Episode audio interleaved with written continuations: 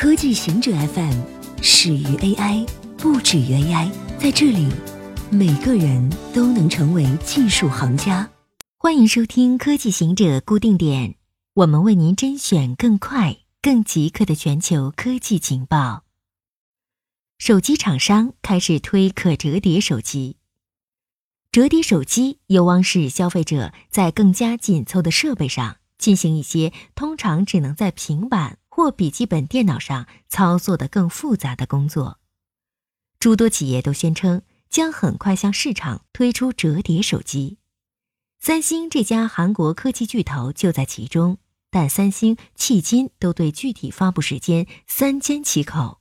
分析师预计，该公司将在二零一九年上半年某个时点推出。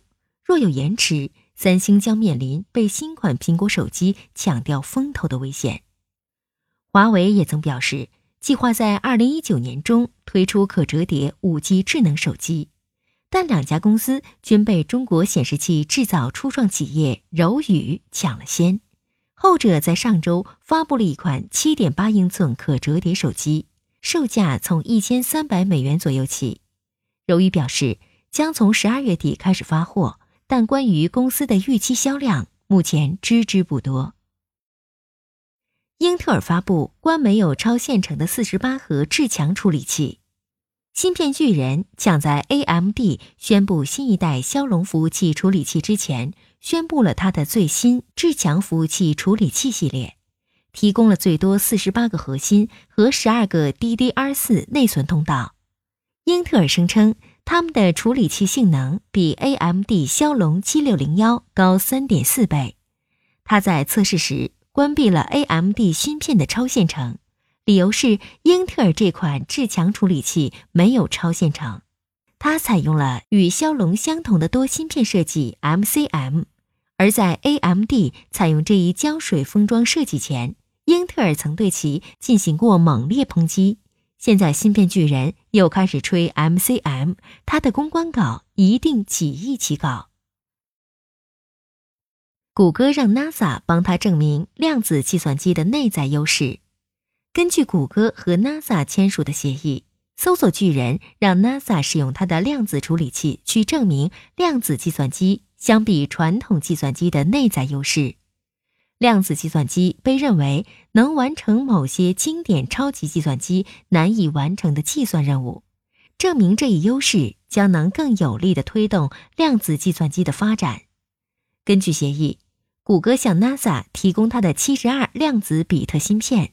NASA 在量子处理器上进行实验，分析结果与经典计算机的模拟进行对比，验证硬件，建立量子计算优势的基线。Seven Eleven 推出十四家无人便利店。Seven Eleven 开始测试类似亚马逊的无人便利店，使用摄像头和机器学习技术判断消费者购买的商品，消费者可以拿起商品。扫描条码，通过手机付费，然后离开，无需排队等待结算或与其他人类进行互动。Seven Eleven 计划本周在美国达拉斯地区的十四家便利店测试无人结算系统。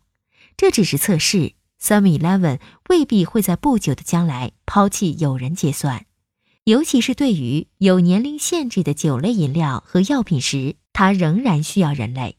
客户需要安装 Seven Eleven 的应用才能参与测试无人结算。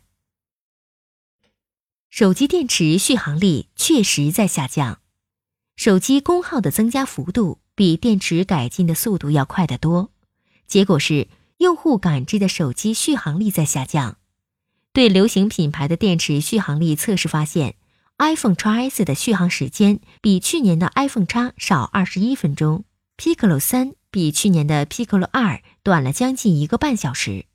手机厂商竭尽所能去增加电池使用时间，包括配备更高效的处理器、加入低功耗模式，以及使用 AI 去管理应用的功耗，但电池续航时间仍然在下降。提供电池优化服务的硅谷公司 QNOVO CEO 称，电池改进的步伐很慢，每年大约百分之五。但手机功能的增长每年超过百分之五，如高分辨率的显示屏、和日益复杂的应用。手机使用的锂离子电池则存在一些物理上的限制，如其容量会随时间而减少，受损或不正确处理可能会爆炸，手机的续航力只会越来越糟。以上就是今天所有的情报内容，本期节目就到这里，固定时间，固定地点，小顾和您下期见。